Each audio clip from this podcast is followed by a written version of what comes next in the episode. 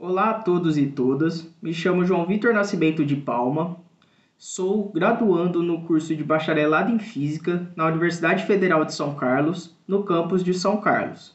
Hoje sou membro do Laboratório de Materiais Multifuncionais Nanoestruturados e nos últimos anos tenho desenvolvido projetos de iniciação científica com bolsa do PIBIC com apoio financeiro do CNPq, nas áreas de síntese de nanopartículas aplicadas como fotocatalisadores e sensores de gases tóxicos.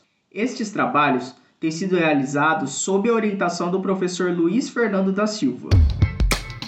CDMF Pesquisa, um dropcast sobre as pesquisas desenvolvidas no Centro de Desenvolvimento de Materiais Funcionais, na voz dos próprios pesquisadores.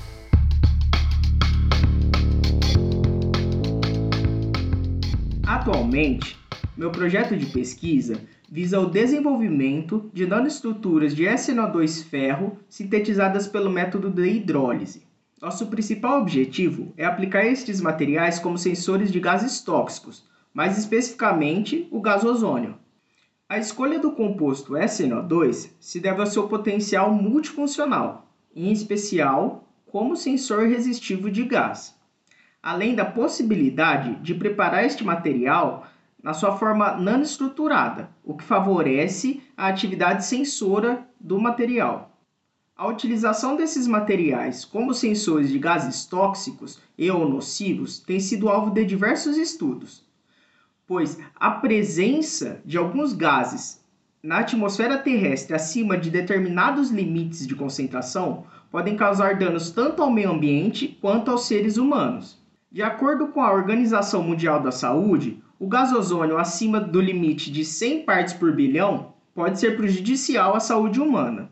Portanto, é essencial o controle e o monitoramento da qualidade do ar. Uma das maneiras encontradas para o aperfeiçoamento dos óxidos metálicos semicondutores, quanto ao seu desempenho sensor, é por meio da introdução de determinadas impurezas ao material de interesse, esse processo permite a criação de diferentes tipos de defeitos no material, os quais visam aprimorar a atividade catalítica, proporcionando uma melhor performance sensor ao material. Após a síntese do SNO2 ferro pelo método de hidrólise, as amostras obtidas são caracterizadas pelas técnicas de difração de raio-x, espectroscopia de absorção de raio-x, realizados no Laboratório Nacional de Luz Síncrotron, e microscopia eletrônica de varredura e transmissão. Essas técnicas são utilizadas para caracterizar as propriedades estruturais e morfológicas das nanoestruturas de SNO2 ferro e então relacionar com as propriedades sensoras.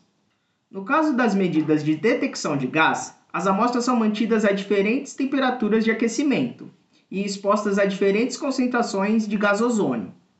Durante todo o processo, monitoramos a resistência elétrica da amostra, na presença e ausência do gás ozônio onde a variação da resistência elétrica está relacionada com a sensibilidade do material.